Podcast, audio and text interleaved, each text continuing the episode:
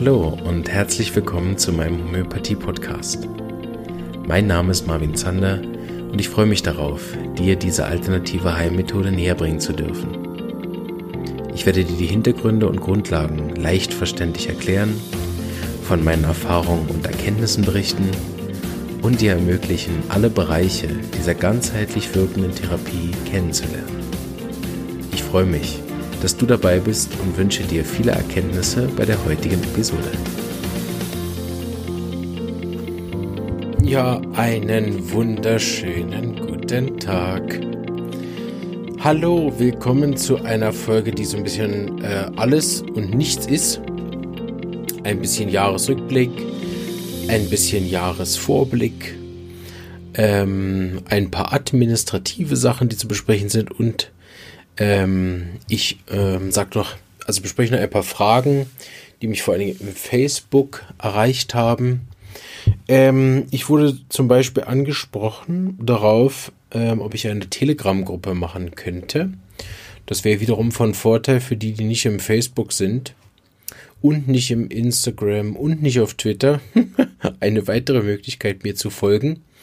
Wobei, äh, ja, da dann auch eigentlich nur die Episoden gepostet sind, werden äh, und dann Fragen gestellt werden können. Ähm, da muss ich einfach schauen, dass ich mir nicht zu viel Arbeit aufhalte, aber grundsätzlich wäre das eine Option, der ich mal nachgehe und mich damit mal beschäftige. Wenn ich das richtig sehe, bei Telegram macht es Sinn, einerseits einen Chat zu machen und dann aber auch einen Kanal. Äh, genau. Das äh, schaue ich mal, aber falls es einen Telegram-Kanal geben wird, wird das demnächst dann auch in den Shownotes zu finden sein. So hört dann einfach mal ein paar nächste Folgen rein, ob ich fleißig war, das zu machen. ähm, genau. Also. Denn äh, gab es ein paar Fragen. Hm, wir haben ja jetzt die Miasmen so mal grob äh, durchgearbeitet. Ich hoffe, das hat euch genauso viel Spaß gemacht wie, wie, wie mir. Ähm, grundsätzlich sind wir da natürlich weit in das Therapeuten-Thema hineingerutscht. Das sind natürlich ähm, eigentlich gar keine Themen, sag ich mal, für Laien, aber wer sich wirklich tief mit der Homöopathie auseinandersetzen will, vor allem mit der Art, wie äh, wir das handhaben und damit ja ein Haufen anderer Homöopathen, äh, mindestens mal in der Schweiz, dann kommt man eigentlich an den Miasmen gar nicht vorbei. Und wie ich in der letzten Folge hoffentlich auch darlegen konnte, kann man auch wirklich selber was damit anfangen. Ist also nicht nur so, dass man da sich irgendwelche Inhalte reinzieht, die einem nachher gar nichts bringen im Alltag, sondern wenn man weiß, welches Miasma man hat, dann kann man damit auch wirklich arbeiten. Eine der Fragen, äh, die gekommen ist, war zum Beispiel, warum eigentlich so wenig Kollegen von mir mit den Miasmen arbeiten. Das habe ich einmal schon mal im Facebook beantwortet. Es ist einerseits so, dass das nicht stimmt. Also es arbeiten eigentlich ziemlich viele ähm, Kollegen mit den Miasmen. Es gibt einfach ein paar verschiedene Arten, die Miasmen aufzuteilen. Da das ja keine Arzneimittelprüfungen sind, wie die Arzneimittel, ist das ja eigentlich mehr oder weniger eine willkürliche Einteilung. Ich habe mir die anderen Miasmenkonzepte auch mal angeschaut und äh, ja, fand unseres am äh, logischsten. Das heißt aber nicht, dass die anderen nicht auch sehr gute Anteile haben. Es gibt einen ganz großen Bereich, die prädiktive Homöopathie, die sehr intensiv mit dem Miasmen arbeitet und so weiter. Also äh, es stimmt nicht, dass da kaum jemand arbeitet, sondern andere Homöopathen haben ein bisschen andere Einteilung. Schlussendlich ist es ja hauptsächlich auch ein Tool der Fallbetreuung und ähm, für mich ein unersetzbares. Also ich kann mir das wirklich nicht vorstellen, Fälle langjährig zu betreuen, ohne eine Ahnung zu haben von den Miasmen. Aber es ist natürlich grundsätzlich auch möglich, sicherlich ohne Miasmen zu behandeln. Da braucht man einfach ein anderes Tool der Betreuung damit ich nicht nachher meine eigenen Erfolge behandle. Ne? Das hatte ich in den Folgen ja ein paar Mal erwähnt. Wenn ich nach einem psychotischen äh, Mittel, wo ich einige psychotische Anteile vom Patienten gelindert habe und jetzt psorische auftreten und die dann wieder behandle, damit sie wieder psychotisch werden, dann spiele ich Ping-Pong mit meinem Patient. Und egal welches Tool er jetzt daran nimmt, ne, ob er sagt von innen nach außen oder ob er ein anderes Maß hat, wie er jetzt ähm, beurteilt, ob der Fall in die richtige Richtung läuft. Ne? Das kenne ich auch nicht alle. Ähm, die Miasmen sind da aber sehr logisch und nachvollziehbar. Vor allen Dingen, ähm, weil eben alles immer wieder auf diese Kernthemen der einzelnen Miasmen zurückzuführen ist. Und nachher, wenn es auch nur vier gibt und nicht acht oder zwölf oder hundert, ist es auch überschaubar. So finde ich mit vier oder drei zu arbeiten auch wirklich eine empfehlenswerte Art. Es wurde auch nach Büchern gefragt. Ich kann da eigentlich nur die Reise einer Krankheit empfehlen. Stefan und ich, wir arbeiten an einem Buch, was eigentlich äh, recht weit fortgeschritten ist. Aber ob das rauskommt, ist dann immer wieder auch eine andere Frage. Äh, weil so ein Buch zu machen, also Inhalt zu schreiben, ist der eine, aber das dann auch noch irgendwie nach außen zu bringen, ist ja nochmal eine ganz andere Geschichte. Und da es ja auch nicht mir gehört, kann ich das jetzt gar nicht sagen, aber das wäre auch, falls es mal rauskommt, ein sehr gutes Buch. Ähm, genau, ansonsten eben die Reise in der Krankheit von Dr. Hughes. Da kann man einige Sachen nachschlagen und ich denke, zu den anderen Richtungen der Homöopathie wird es selbstverständlich auch Bücher geben. Ansonsten natürlich, wer sich das äh, zu Gemüte führen möchte, die chronischen Krankheiten von Hahnemann, ist sicher auch ein Buch. Oder die Prinzipien der Homöopathie von James Tyler Kent, da kann man auch mal reinschauen. Aber das leserfreundlichste finde ich persönlich das Buch von Dr. Hughes, Reise einer Krankheit. Da gibt es auch schöne Einleitungskapitel äh, zu den einzelnen Miasmen. Und sonst den Podcast hören. so, genau. Ähm, dann war eine weitere Frage, kann man eigentlich die Miasmen heilen? Oder respektive kann man überhaupt geheilt werden? Äh, insgesamt, das ist ja im Paragraph 8 zum Beispiel vom Organon gesagt, dass man versucht mit der Homöopathie einen Menschen komplett zu heilen. Ist denn das möglich, wenn er bestimmte Miasmen hat? Das sind eigentlich zwei Fragen, die ich jetzt beantworten werde. Das erste ist, die Miasmen gelten unter den Homöopathen, die ich kenne, nicht als heilbar, sondern das sind eben äh, wie hm, also wie ein Boden, wo Krankheiten drauf wachsen können. Ne? Das heißt, wir haben äh, im Garten irgendeine Zusammensetzung der Erde. so. Und die bleibt. Deshalb haben ja viele die Idee, dass ein Teil der Miasmen das Genetische ist. Und wir haben ja von der Frau Dr. Schnittger gehört, dass sie glaubt, oder die Miasmen eher versteht als Epigenom, weil es sich eben verändern kann. Ich glaube, es hat einfach beide Anteile. Es gibt einen unveränderlichen, ähm, der sich jederzeit auch wieder zeigen kann, was für mich eben genetisch ist, DNA. Und dann gibt es eben epigenetische Faktoren, die sich ändern können. Das ist eben, welches Miasma aktiv ist und welches latent. So werden die Fachbegriffe. Ne? Das aktive Miasma ist, wenn ich jetzt eine aktive psorische Erkrankung habe, dann kann ich aber latent, passiv, trotzdem psychotisch sein, wenn meine Familienanamnese voller Psychose ist. Die muss ich aber auch nie zeigen. Aber der Boden ist im Garten sozusagen vorhanden und diesen Boden kann ich in dem Sinne nicht ändern. Ich kann einfach den mehr oder weniger gießen, mal anders düngen und äh, schauen, dass ich den irgendwie anders bewirtschafte, sodass da andere Sachen drauf wachsen können. Aber Dinge, die von Anfang an nicht angelegt sind, da zu machen, also einen künstlichen Boden zu erzeugen, ist vielleicht auch möglich. Die Frage ist, ob das ein Vorteil ist, weil auch künstliche Krankheiten gibt es ja inzwischen zuhauf, also menschengemachte Erkrankungen und diese mit der Homöopathie gar nicht so leicht zu heilen, weil Homöopathie ja vorrangig eine mm, Therapie ist, um natürlich auftretende Krankheiten zu heilen. So mit einem künstlichen Boden steht man dann am Schluss wahrscheinlich auch wieder vor anderen Problemen. Genau, aber da will ich mich gar nicht so weit reinwagen in Themen, von denen ich keine Ahnung habe. so, ich kann einfach sagen, heilen kann man es in dem Sinne nicht. Man, man hat immer die, die Option, die Möglichkeit, wieder krank zu werden im Psychotischen, wenn man eben dann wieder drei, vier Operationen gemacht hat oder je nach Empfindlichkeit auch vielleicht nur eine Operation. Die kann oft schon ausreichen. Genau.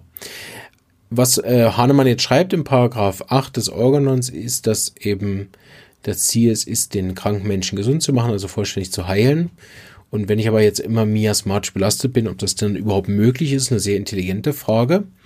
Und auch wenn es hier vielleicht in der Folge einfach so mittendrin so ein bisschen seltsam wirkt, aber möchte nochmal erklären, dass das Organon eigentlich ein ganz faszinierendes Buch ist, was auch vom Aufbau her oft missverstanden wird, wodurch wir oft Missverständnisse haben, wenn man das Organon liest oder aus dem Organon zitiert und nicht versteht, dass es einen theoretischen Teil und einen praktischen Teil gibt.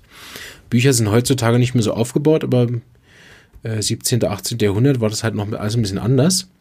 Oder 18., 19. Jahrhundert, ne? Na egal. Ähm, wann Hahnemann noch über gelebt hat, vor 200 Jahren, bin ich immer unsicher. Ne? 17. Jahrhundert, ist das nicht 1600 plus? Ah, sehr gut. Keine Ahnung. Ähm, auf jeden Fall vor rund 200 Jahren als ähm, Hahnemann das Organ geschrieben hat, da gab es einfach eine theoretischen Abhandlung, wie eine Heilung zu laufen. Das wäre im Prinzip, wenn ich mich jetzt hinsetze und überlege, wie denn grundsätzlich eine Heilung abzulaufen hätte, unabhängig davon, mit welcher Methode ich das schaffe. Ne? Und so muss man das Buch eigentlich verstehen als ein Zweibänder. Ne? Es gibt den ersten Teil, wo einfach er sozusagen gewisse Überlegungen gemacht hat, die er ja auch überarbeitet, revidiert und verändert hat im Laufe der Zeit. Das sind aber rein theoretische Überlegungen. Und mit der Homöopathie hat er ein, einen Weg gesucht, um diesen theoretischen, sag ich mal, Idealen oder Erwartungen oder Konzepten gerecht zu werden und schreibt sozusagen im Organon im, im zweiten Teil, im praktischen Teil, äh, wie man das macht. Heilen. So. Und da kommen dann auch all die ganzen Sachen vor von künstlichen Krankheiten, unnatürlichen Krankheiten, von chronischen Krankheiten, von miasmatischen Problemen und so weiter. Das kommt ja dann alles im zweiten Teil, so dass es eigentlich ein Buch ist, was man als Zweiteiler lesen muss. Also, ne, keine Ahnung, im Moment habe ich das Gefühl, gucken alle wieder Herr der Ringe, ne, da gibt es ja auch einen zweiten und einen dritten Band. Das wäre wie, wenn man den dritten Band als ein eigenständiges Buch sieht, daraus zitiert und bemängelt, dass man überhaupt gar nicht weiß, wer Frodo ist, wo der herkommt und warum der mit dem Ring unterwegs ist. so. Oder andersrum, dass man, ja, okay, äh, äh, er muss mit dem Ring zum Schicksalsberg. Ja, toll. Okay, und wie macht er das jetzt? Wie, wie geht er jetzt dahin? Ne? Das muss man halt im zweiten Buch nachlesen. Und das merkt man oft, wenn man dann auch mit, mit belesenen Skeptikern diskutiert, merkt man oft, dass die diese Einteilung beispielsweise nicht kennen und dann je nachdem aus dem einen oder anderen zitieren, ohne das in Verbindung zu setzen und äh, damit dann auch nicht verstehen, dass das einfach ein anderes Jahrhundert war, was natürlich nicht heißt, dass das dann eine ewige Wahrheit ist, aber wenn man aus dem Jahrhundert äh, zitiert, dann muss man das auch natürlich in den Zusammenhang setzen von damals. Und da waren halt viele Leute auch ganz normal, Philosophen, Wissenschaftler, die halt viel gedacht haben und nicht nur durch ein Mikroskop oder Elektronenmikroskop gestarrt haben ähm, oder, oder doppelblind randomisierte, placebo-kontrollierte Studien gemacht haben. So sinnfrei, wie die vielleicht auch manchmal sind. Ne? Ähm, ist das sicher ein absoluter Fortschritt? Absolut. Ne? Ich meine, äh, die Homöopathie kann ja weiß Gott nicht alles heilen. Aber sie könnte einen Haufen mehr, wenn man sie ließe. So, das mal als Fazit. Bin ich ein bisschen abgeschwiffen, aber das gehört ja irgendwie zum Podcast inzwischen schon standardmäßig dazu. ähm, genau, dann kamen Fragen zu äh, Impfen natürlich, sehr aktuelles Thema. Dann kamen Fragen auch zu Covid. Ich mm, will da gar nicht zu viel drauf eingehen, weil ja sowieso schon überall darüber gesprochen wird und ich das ganz bewusst versucht habe, ein bisschen freizulassen. Ich kann mal einmal erwähnen, auf eine Folge, die ich im April oder so oder März, April, Mai irgendwann veröffentlicht habe, wo ich relativ viele Arzneimittel vorstelle, wer sich mit Homöopathie und Corona-Symptomen auseinandersetzen will, ist da sicher gut bedient, wobei ich inzwischen einen Haufen Fälle hatte, wo auch Arzneien vorgekommen sind, die äh, jetzt auch nicht in diesem Hausapotheken-Vortrag waren, und wir führen in der Praxis intern eine Liste, wie die Fälle so laufen. Und ich kann mal sagen, unsere Fälle, ich weiß nicht, sind jetzt zwölf oder so. Also nicht, absolut nicht repräsentativ. Und die sind alle ähm, Teil mit leichten, Teil mit sehr schweren Symptomen gewesen. Alle sind besser, ohne Restsymptomen. Ja, genau, so war nicht repräsentativ oder schon gar nicht wissenschaftlich erhoben. Wir können einfach sagen, dass ja, ob es da bis zum jetzigen Zeitpunkt keine Medikamente gab, haben die nur Homöopathie genommen. Äh, genau. Und sind besser. wir haben allerdings ja das SHI Haus der Homöopathie Schule, da wo ich die Ausbildung gemacht habe, als etwas größeren Vertreter mit sehr, sehr viel mehr Therapeuten. Ich will acht oder zehn oder wie viele arbeiten. Das variiert auch ein bisschen.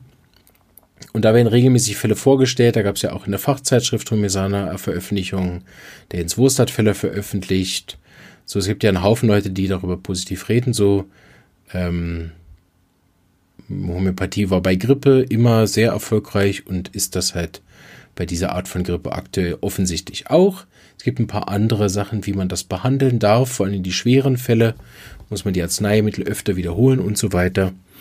Genau, aber da will ich gar nicht zu detailliert drauf eingehen, weil ich auch äh, so viel persönliche Erfahrung nicht habe. Das überlasse ich lieber denen, die auch wirklich viele Fälle dann in der Hand hatten, um da die Erfahrung mitzuteilen. Zum Thema Impfen möchte ich mich auch nicht zu weit aus dem äh, Fenster lehnen, weil auch da habe ich nicht so viel Ahnung.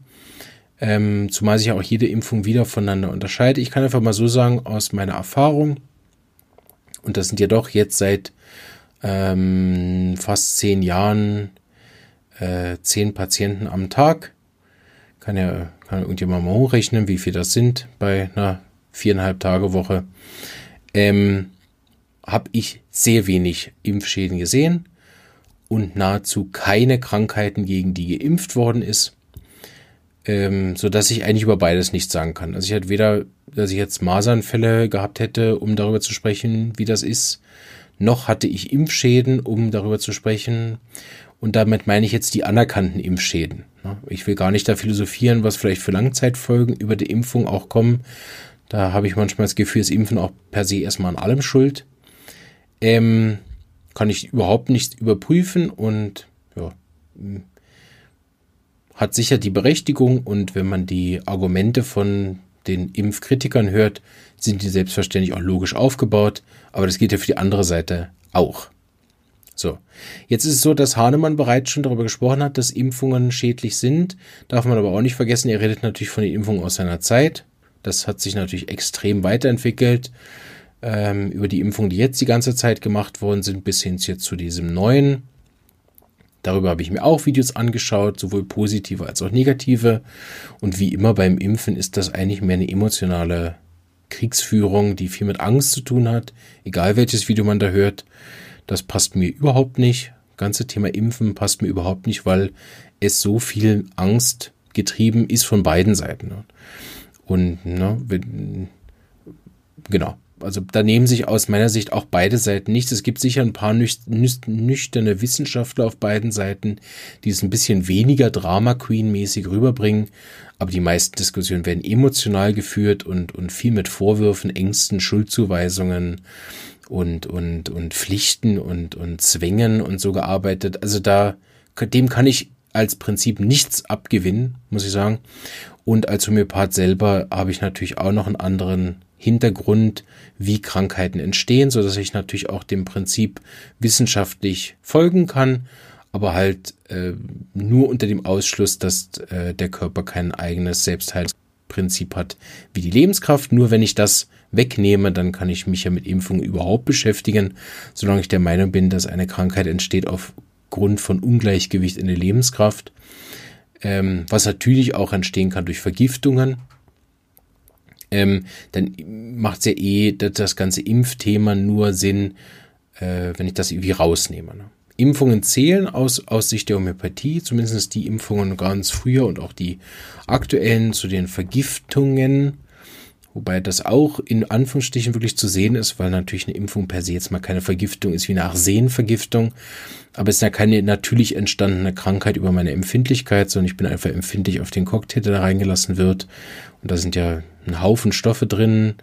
Ähm, und da kann es zum Beispiel auch sein, dass ich komplett einfach psychosomatisch reagiert habe, einfach auf die Impfung als solche und gar nicht auf den Inhaltsstoff. Also ähm, deshalb würde ich die Frage gern so beantworten. Es gibt einfach, wie wir jetzt gelernt haben, vier miasmatische Arten, darauf zu reagieren.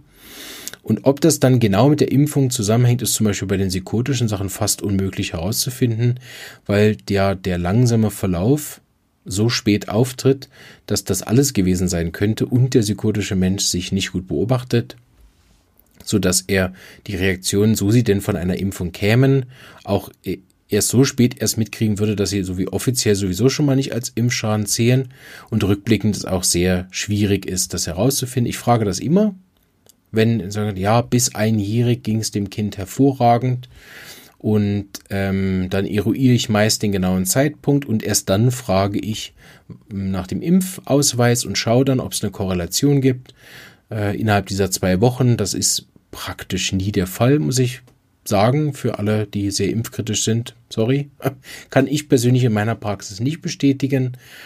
Es gibt aber auch Homöopathen, die ich kenne, die, die äh, das sehr wohl bestätigen können. Also vielleicht haben die auch eine andere Herangehensweise. Ähm, ich handhabe das einfach so, dass es eben je nach Miasma eine gewisse Reaktion gibt und die behandle ich dann. Und aus meiner Sicht gibt es, lösen Impfungen, wenn sie eine Beschwerde auslösen, eben diese, die, die als Impfschäden dann auch an den Nebenwirkungstiteln oft äh, erwähnt werden, die innerhalb der zwei Wochen eben auftreten, davon Rötung an der Einstichstelle und ein bisschen Fieber und all das. Ne? Das sind einfach die psorischen Reaktionen. Und wenn die nicht chronisch sind danach, dann sind das äh, ja, wirklich Lappalien. Das führen die Impfbefürworter ja auch ins Feld, ne, dass die Impfschäden Lappalien sind. Das ist halt soweit richtig, wie man halt nur die psorischen sammelt innerhalb der ersten zwei Wochen. Und halt die, die ein paar Prozent, die syphilitisch und tuberkular auf die Impfungen reagieren, halt als Ausnahmen deklariert, dann funktioniert das hervorragend. Die, der Großteil bin ich aber sicher, falls die Impfung tatsächlich so viele Nebenwirkungen hat, ähm, und Impfschäden anrichtet, wie viele Impfkritiker uns das weismachen wollen, mit leider mit viel Angst und Panik. Und, und auch schlechtem Gewissen nachher. Äh, oder auch eine Aufforderung, ähm, dann werden die psychotisch sein oder eben chronische psorische Erkrankungen. Und die sind eben innerhalb dieser zwei Wochen oft nicht so, und die kommen später und da finde ich halt schwierig, den Zeitpunkt dann zu nennen, weil es ja offensichtlich nicht direkt nach der Impfung kommt, sonst wäre es ja viel leichter herauszufinden, sondern halt, hm, keine Ahnung, wenn man sagt, okay, man würde den Bereich erweitern, sagen, innerhalb von sechs Monaten nach der Impfung, das nehmen wir als Impfschaden, ne? Ja, gut, dann, also dann, dann ha, ha, ist immer die Impfung schuld. so. Aber solange das halt ne, kein, keine Einigung stattfindet, finde ich das schwierig. Die Impfschäden, die ich allerdings hatte, die kann man gut beobachten. Ich hatte viele psorische, ich hatte auch äh, viele psychotische, die anderen beiden glücklicherweise selten. Wobei der Hauptauslöser ähm, tuberkular ist, also die meisten Krankheiten, wenn sie dann schlimm sind, sind tuberkular aus der Erfahrung von, von der SAI zum Beispiel. Und das kann ich glücklicherweise seltener sehen, ähm, so direkt, weil das äh, ich in der Praxis nicht viel habe. Aber ich habe das ähm, öfter gesehen in der Schule. Als ich noch Student war, haben wir sowas gesehen. Also es gibt Impfschäden. Ähm, genau. So kann man sagen, trotzdem ich wenig, also wirklich wenig Impfschäden habe. Wobei, ich wiederhole nochmal, die Definition da natürlich fragwürdig ist, was das jetzt ist. Ähm, habe ich vergleichsweise viel, viel weniger die Krankheiten, gegen die geimpft wird. Das muss man auch sagen. Das, ob das jetzt an der Impfung liegt oder nicht, da gibt es ja auch tausend Meinungen. Aber nehmen wir mal an, die Impfungen würden funktionieren, nur kurz, oder? Dann wäre ein repräsentativer Erfahrungswert von mir, dass ich halt so gut wie nie Keuchhusten, Masern, Mumps oder irgendwas bei mir in der Praxis behandle. Wo ja die Leute, die nicht impfen, hingehen würden. Und wir haben ein relativ großes Einzugsgebiet mit den zwei äh, großen Praxen, die wir zusammen haben. Das haben wir also extrem selten. So, aus welchen Gründen auch immer sind diese Krankheiten, gegen die geimpft werden, aus welchen Gründen auch immer wirklich auch sehr selten geworden. Was ich dann wiederum mir natürlich auch überlege, ist das, was zum Beispiel Herr Dr. Nosetti sich überlegt hat und viele andere auch, ob halt stattdessen die Kinder einfach eine andere Krankheit kriegen. Das ist jetzt meine ganz persönliche Meinung. Die ist weder wissenschaftlich fundiert noch repräsentativ. Aber ich sehe halt, dass die Kinder sowieso krank werden, halt mit anderen Sachen. Und ich habe so viele Kinder mit ständigen Mittelohrentzündungen, Lungenentzündungen, Bronchitiden, Neurodermitis, lauter chronischen Krankheiten. Ja, das kann sein, dass die alle vom Impfen kommen. Ähm, und früher hatten sie halt einfach eine akute psorische Krankheit, die haben sie jetzt nicht mehr, jetzt haben sie dafür lauter psychotisch-tuberkulare Krankheiten. Und das ist möglich, dass das vom Impfen kommt. Ich kann es ja aber weder belegen noch beweisen, sondern mit der Homöopathie ähm, schaue ich einfach, gibt es ein, eine Korrelation mit dem und dann behandle ich es und sonst eben nicht. So zusammenfassend kann man sagen, aus der Homöopathie äh, ist das einfach eine der möglichen Auslöser für eine Erkrankung. Und das ist eigentlich so ein bisschen mein Fazit, wenn die Leute mich fragen, soll ich jetzt impfen oder nicht? Denn ähm, sage ich dazu meistens nichts, weil man bringt sich damit in Teufelsküche. Äh, genau, also hier sind auch viele Homöopathen und Heilpraktiker genau wegen dem Thema Impfen ja auch schon wirklich teilweise bis kurz vor dem Bankrott durch die Medien äh, gezogen worden. Das ist auch wirklich ein Thema, wo man sich den, den Ruf für alle Zeiten äh, vernichten kann. Zumal in Wissenschaftskreisen, oder? Ähm, so dass ich gerne einen Standpunkt einnehme, der ist jetzt vielleicht ein bisschen überdiplomatisch, aber der passt sehr gut für mich und meine Patienten, ist, dass ich finde, dass Angst deutlich kränker macht als äh, Impfen. Zumindest in meiner persönlichen Erfahrung habe ich deutlich mehr Leute, die krank werden wegen ihren Ängsten und wegen den Sorgen um ihre Kinder, um Krankheiten, um all das. Das habe ich viel öfter in der Praxis ähm, als jetzt direkte Impfschäden. So sage ich immer, schauen Sie, wenn Ihr Mann und Sie äh, dafür sind zum Impfen, dann ähm, lassen Sie sich auch nicht davon wegbringen. Und falls Impfschäden tatsächlich passieren, dann kommen Sie zu mir und dann behandeln wir das und dann erkläre ich Ihnen das nochmal. Und so habe ich zwei, drei Fälle tatsächlich gehabt, die nachher entschieden haben, ihr Kind jetzt nicht mehr zu impfen, weil sie auf die Impfung reagiert haben und dieses kein zweites Mal ausprobieren wollten. Ich habe auch Leute, da will nur die Frau nicht impfen und der Mann impfen. Das habe ich am Anfang beraten dass sie sich das irgendwie einigen sollen. Das hat oft nicht funktioniert.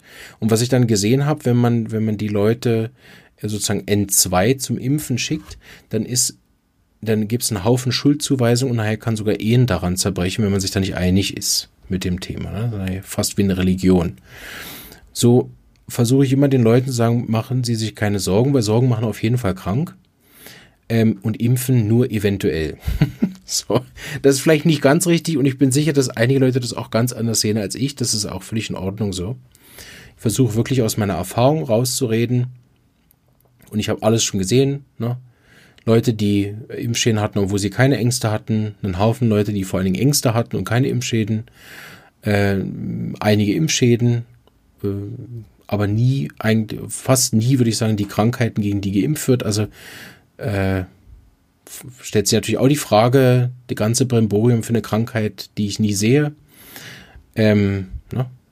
Natürlich behaupten jetzt die einen, das ist wegen der Impfung, ne? Total verständlich aus deren Weltbild, ne? Ähm, die anderen Impfgegner behaupten halt was anderes.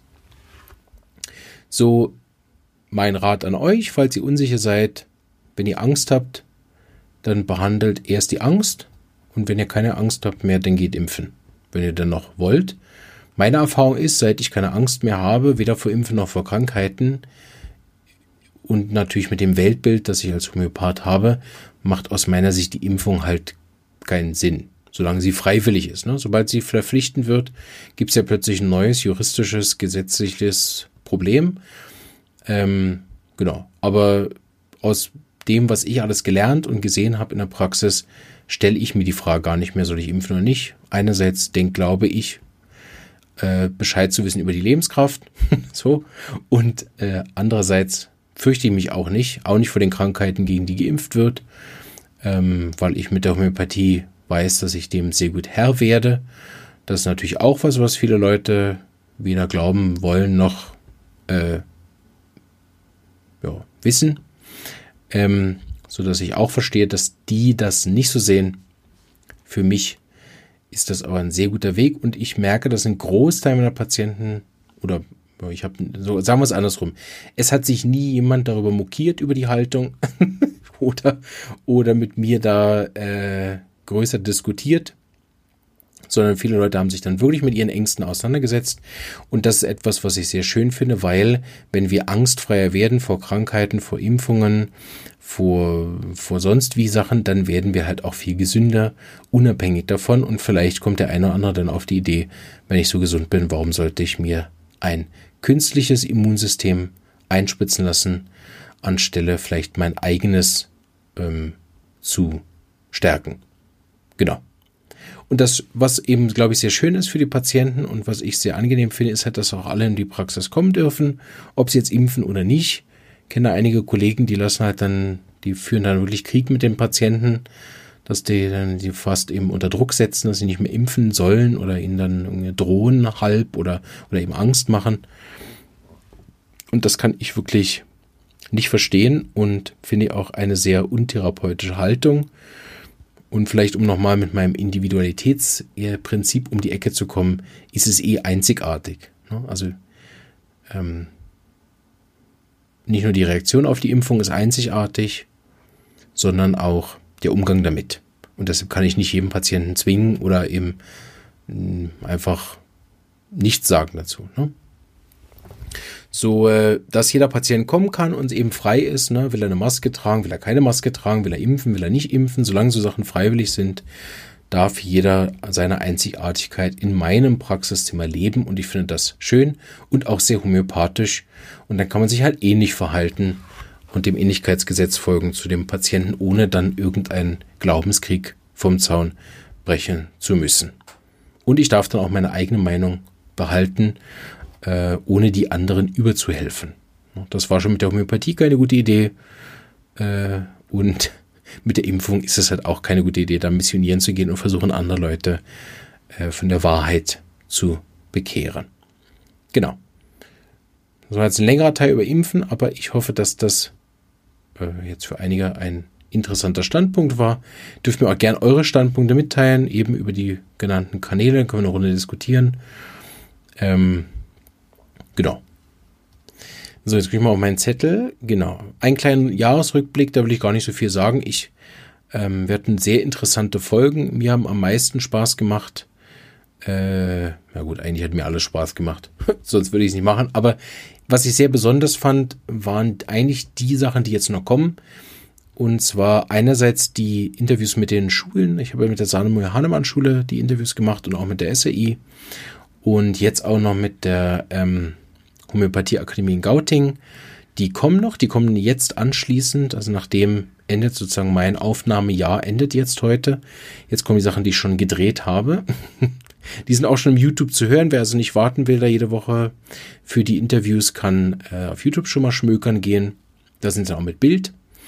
Ähm, und das waren sehr, sehr tolle Interviews, vor allen Dingen die mit Gauting, habe ich besonders genossen, ohne es jetzt zu bewerten, aber das ähm, war, war für mich jedes Mal, dass ich aus den Interviews rausgekommen bin und mich erfrischt gefühlt habe. Nicht, dass ich mich bei den anderen müde gefühlt habe. Nein, das klingt jetzt so, als wären die anderen anstrengend gewesen. Aber es gibt halt schon einen Unterschied zwischen äh, gut und sehr gut. so. Was sicher nicht an den Rednern gelegen hat. Meine Güte, da habe ich mich ja jetzt hier wieder rein manövriert. Ja, ich fand halt die besser Punkt. auch auch äh, bin ich natürlich erfahrener gewesen. Ne? Das muss man auch sagen. Ich hatte ja am Anfang auch ich habe ja jetzt keine Ausbildung in dem, ne? ich mache das ja auch so ein bisschen, fast so ein bisschen wie Patientenbefragung. so, ähm, ging sicher alles auch viel besser und viel professioneller. Ähm, aber, äh, genau. So war ich natürlich beim, bei den dritten Interviews, die jetzt noch kommen, auch äh, ein bisschen fitter schon, wie man, wie, wie die Interviews so laufen werden und äh, fand aber auch die, die Gegenüber Antworten äh, sehr schön. Vor allen Dingen mein, ich glaube, mein absolutes Lieblingsinterview ist mit der Anne Schade. Ähm, ja, das hat mich, hat mir sehr gefallen. Genau. Äh, ansonsten hatten wir ja eigentlich dann noch, sind wir ein bisschen aus dem Programm rausgeworfen worden im Jahresrückblick. Ich hatte ja meinen Schwangerschaftsteil fertig machen. Irgendwie bin ich dann wegen Corona selber so ein bisschen rausgekommen und hatte dann plötzlich andere Sachen. Aber der Schwangerschaftsteil war auch so ein bisschen überschattet davon, dass letztes Jahr mein Computer abgelegen ist und äh, mir nochmal gezeigt hat, wie schlecht mein Speicherungssystem für die Folgen ist. Habe ich auch dazu gelernt. Ähm, so dass ja eigentlich viel äh, von der von der Schwangerschaftssache so ein bisschen dann abrupt abgebrochen ist. Genau. Aber das fand ich trotzdem schön und äh, hatte da auch ein ganz tolles Interview mit der Dr. Micha Bitschner, was mir sehr gefallen hat, was ich auch sehr gut fand. Erinnere ich mich noch dran. Und da war ja auch meine Frau im Podcast. Ich weiß nicht, ob das dieses Jahr oder letztes Jahr sogar noch war. Genau, dann habe ich eine Homöopathie und Angst äh, Podcast-Episode gemacht, wo ich gemerkt habe, dass die nicht besonders viel gehört worden ist. Wenn ich so schaue in den anderen, so scheint etwas gewesen zu sein, was niemanden so richtig interessiert hat. Oder vielleicht lag das an der, an der Phase, in der es rausgekommen ist. Wenn da der andere andere nochmal reinhören möchte, Homöopathie und Angst, weiß nicht, die hat, ja, Die hat irgendwie niemand gehört, so weiß ich auch nicht, ob die vielleicht auch einfach schlecht ist.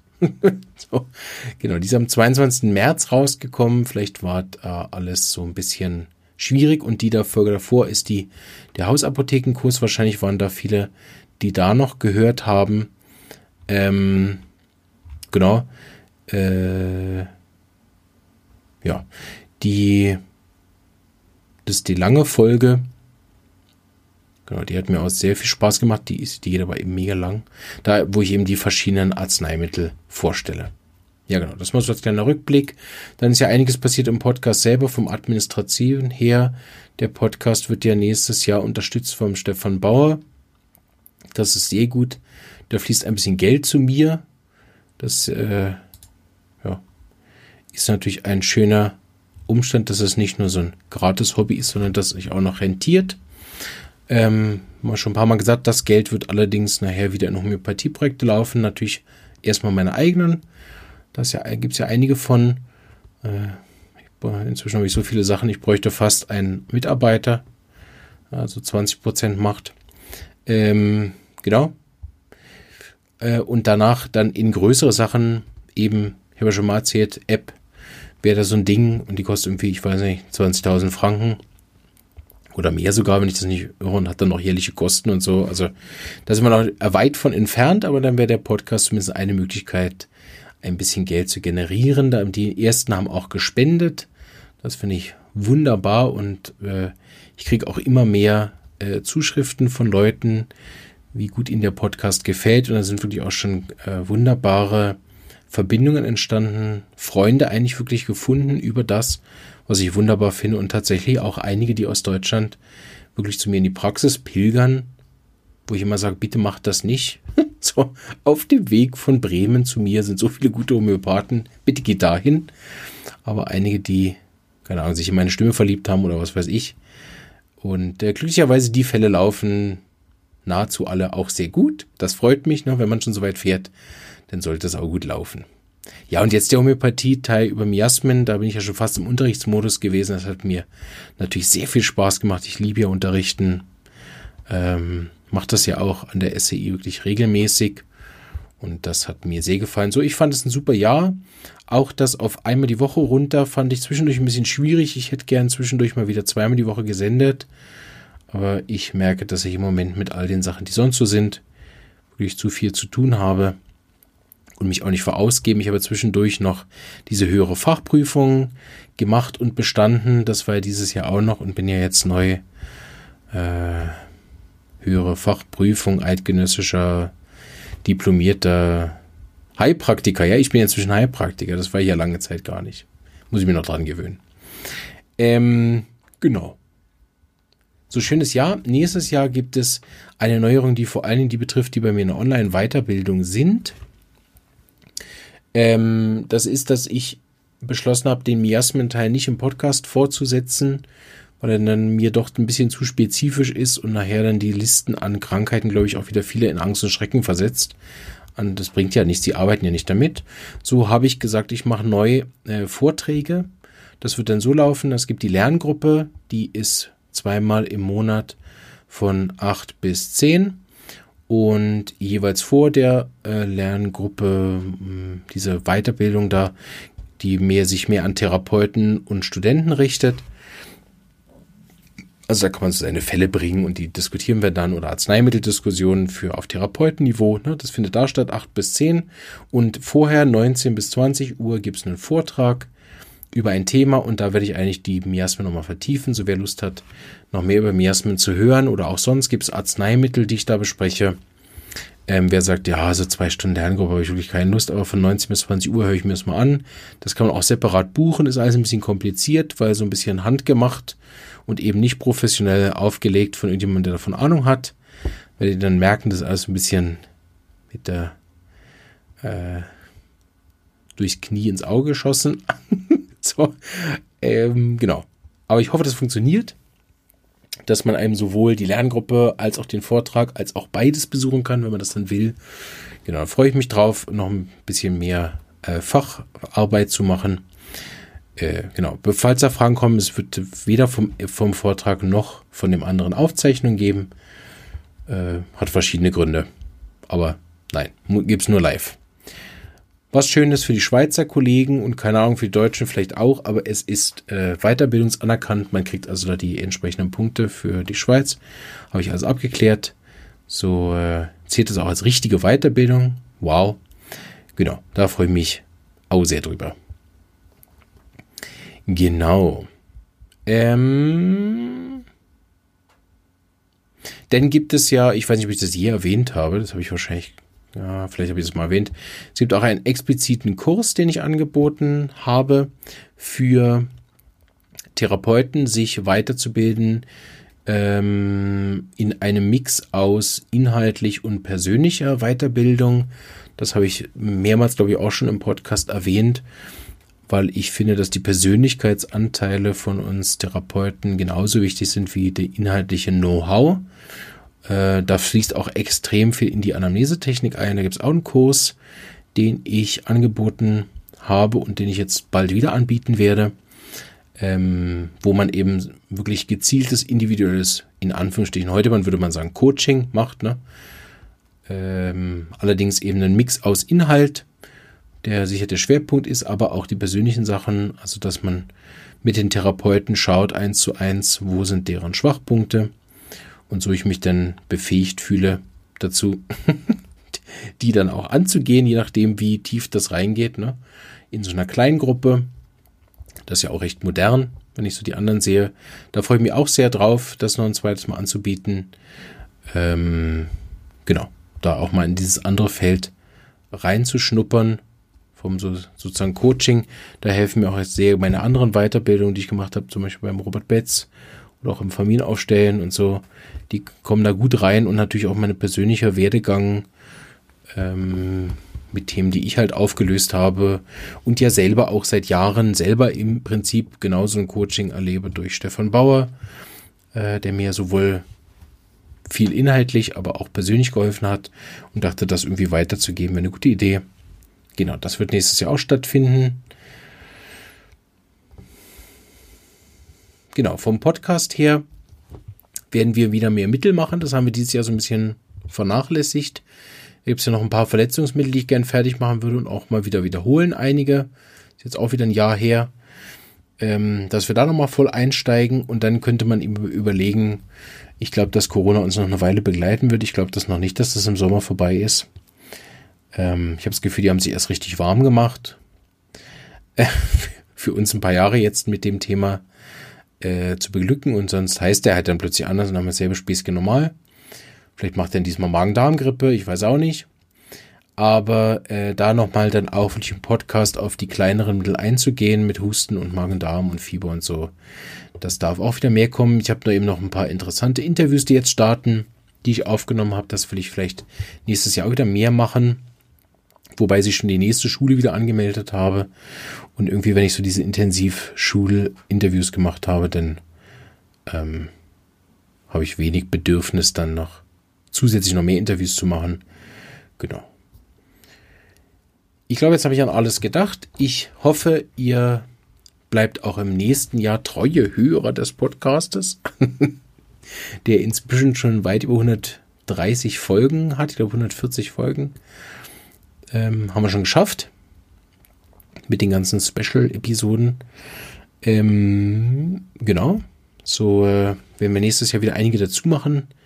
So wächst das immer mehr zum Gesamtkunstwerk. Wie immer sind immer noch alle eingeladen, daran teilzunehmen.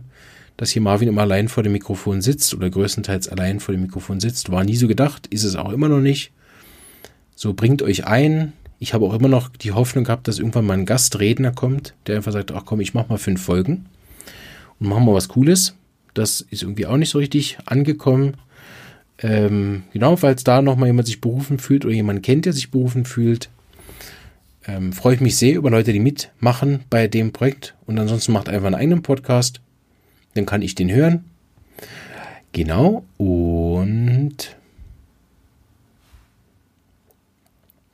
ja.